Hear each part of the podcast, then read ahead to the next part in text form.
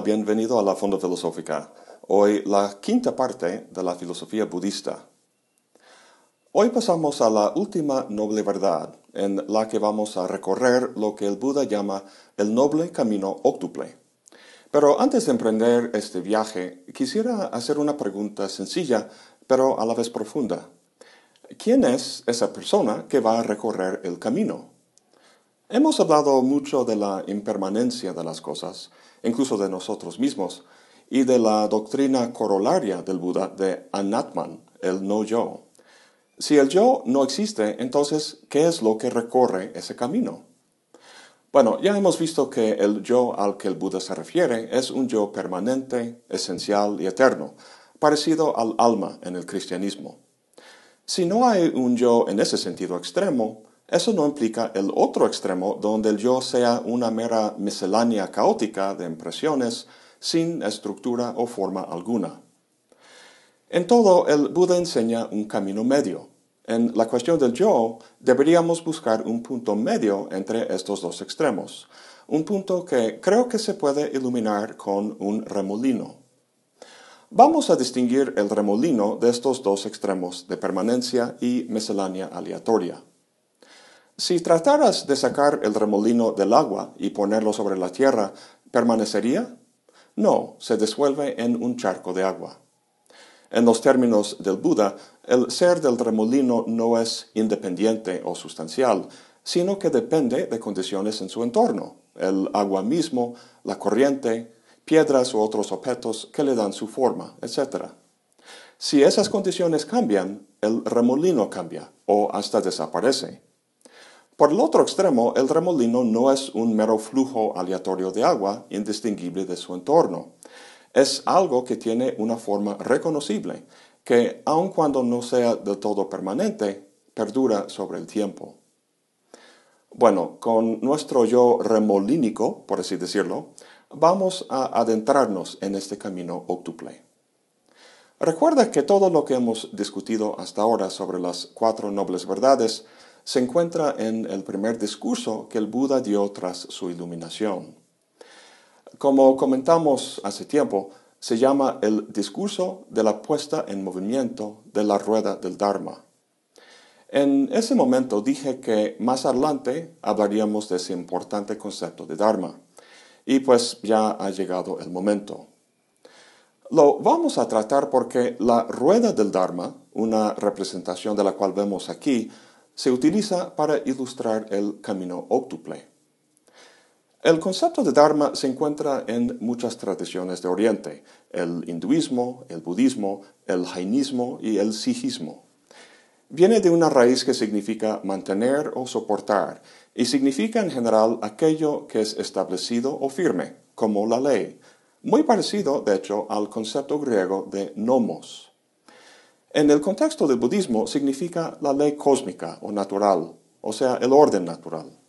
Pero más generalmente se refiere a las enseñanzas del Buda, especialmente las cuatro nobles verdades y el camino óctuple. Entonces, poner en movimiento la rueda del Dharma significa hacer efectiva la cesación del sufrimiento al poner en práctica las ideas expresadas en el noble camino óctuple. El Buda utiliza la metáfora de camino porque un camino te lleva a alguna parte. El camino que nos enseña el Buda nos lleva a nirvana. El noble camino óctuple consiste en ocho consejos que al ponerse en práctica disminuye el aferramiento que es la fuente del sufrimiento. El Buda enseñó estos consejos en cierto orden, pero ninguno tiene primacía sobre el otro, o sea, no se trata de seguirlos en orden progresivo, sino de cultivar cada uno con los demás, porque en su conjunto todos se apoyan entre sí, justo como los rayos, o como se llamen, de la rueda. Como verás sobre la marcha, los consejos se organizan en tres grupos. Los primeros dos tienen que ver con nuestra comprensión de la realidad, los siguientes tres con la conducta ética o virtuosa y los últimos tres con la concentración mental. Bien, el primero se llama visión o comprensión correcta. Cuando Copérnico negó que el Sol gira por la Tierra, sino que la Tierra gira por el Sol, se podría decir que Copérnico estaba viendo el mundo, el mundo correctamente por lo que es, de la misma manera que el Buda, al despertarse o iluminarse, veía el mundo correctamente. Sin embargo, el Buda, al despertarse y alcanzar nirvana, no fue transportado a otro mundo distinto. Al igual que Copérnico, al plantear su tesis, seguía viendo el sol transitarse en el cielo. Copérnico y el Buda se quedaban en el mismo mundo de siempre.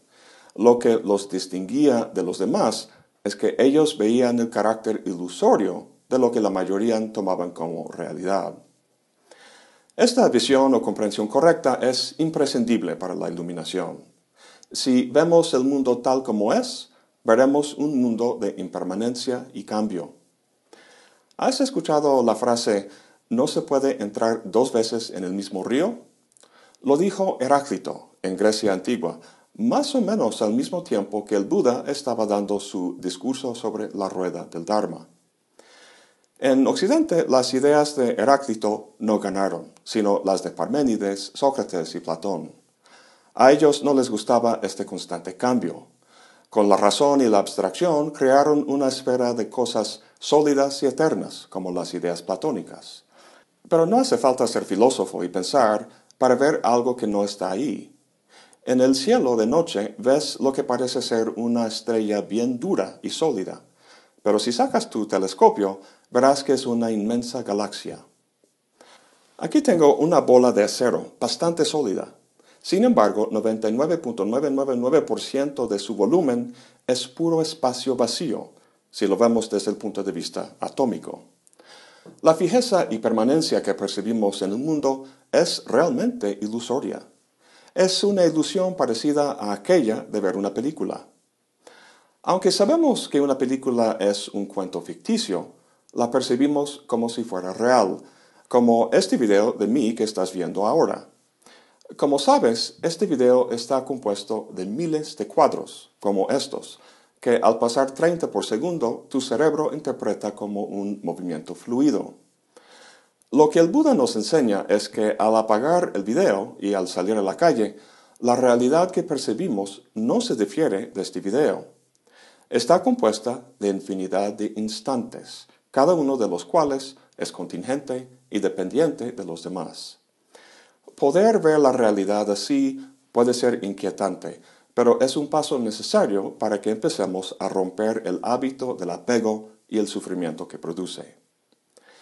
Bueno, más adelante en el camino óctuple encontramos su segundo consejo, la intención o actitud correcta. El psicólogo norteamericano Abraham Maslow una vez dijo, si la única herramienta que tienes es un martillo, tratas todo como si fuera un clavo. Esto es muy cierto. Nuestras actitudes e intenciones son como las herramientas. Nos disponen a percibir y reaccionar al mundo de cierta forma. Las intenciones más nocivas para el Buda, las que conducen al sufrimiento, son las intenciones regidas por el deseo de poseer, por la mala voluntad y por la violencia. Por lo tanto, aconseja la cultivación de las intenciones opuestas. Si el deseo de poseer o el apego es la fuente del sufrimiento, entonces la actitud que deberíamos cultivar es la renuncia. No te preocupes, no está diciendo que vendas todo y que vayas a vivir como ermitaño en el bosque. Por renuncia quiere decir la actitud o disposición de no apego, que renunciemos el intento del ego de controlar el mundo y de moldearlo para que cumpla nuestros deseos. Sin duda es más fácil decir esto que ponerlo en práctica.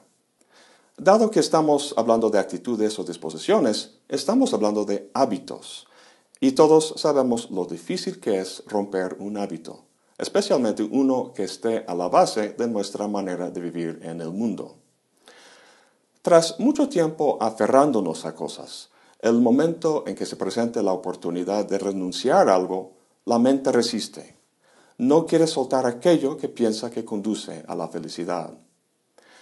Aunque no es fácil transformar el hábito del apego, Recuerda que hay siete consejos más y comentamos que se apoyan entre sí. Por ejemplo, un paso importante para soltar el apego es tener conocimiento de cómo el apego conduce al sufrimiento. Este conocimiento o visión correcta, como vimos en el primer consejo, puede dar una motivación para cambiar nuestras actitudes. Les doy un ejemplo de mi propia vida. Soy fumador, lamentablemente, y conozco muy bien los efectos nocivos del cigarro. Sócrates decía que la virtud es el conocimiento, o sea, para vivir bien uno solo necesita conocimiento. La gran mayoría de los fumadores te pueden decir que el mero conocimiento no es suficiente.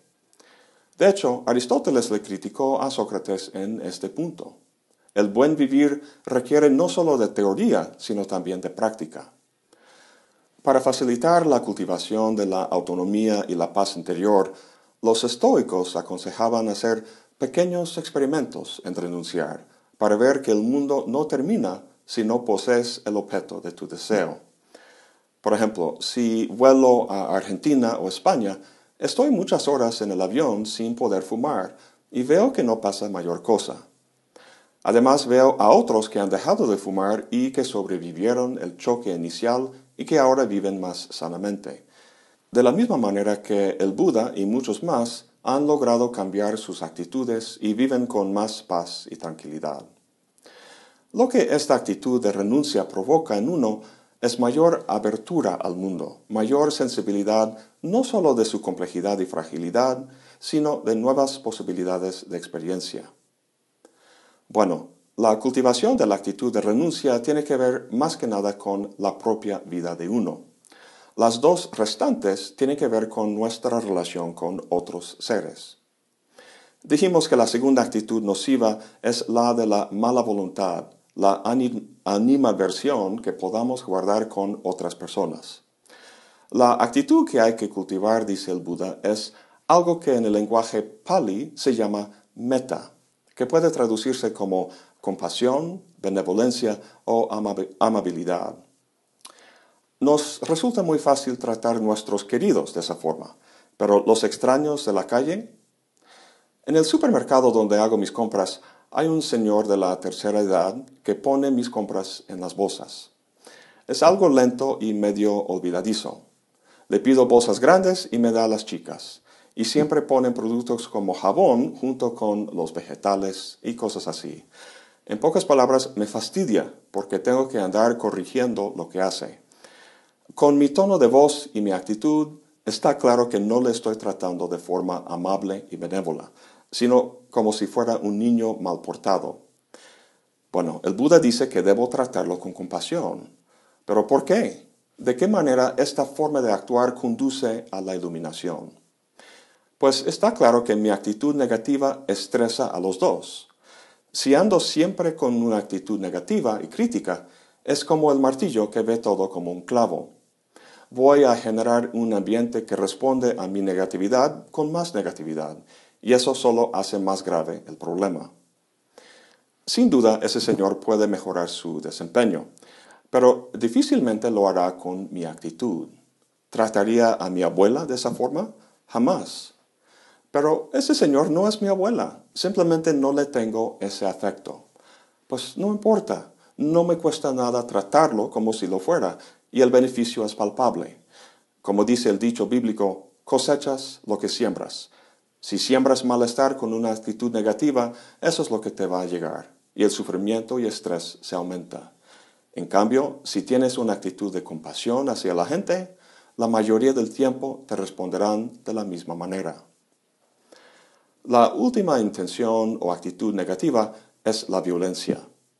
En el sánscrito, ahimsa significa la no violencia, una actitud que Mahatma Gandhi y Martin Luther King Jr. emplearon con efectos muy benéficos para la humanidad. Los próximos dos aspectos del camino óctuple tienen que ver con el hablar y el actuar correctos, y ahí podemos hablar con más provecho de la cuestión de la no violencia. Bueno, eso es todo por hoy. Gracias por acompañarme. Hasta la próxima y buen provecho.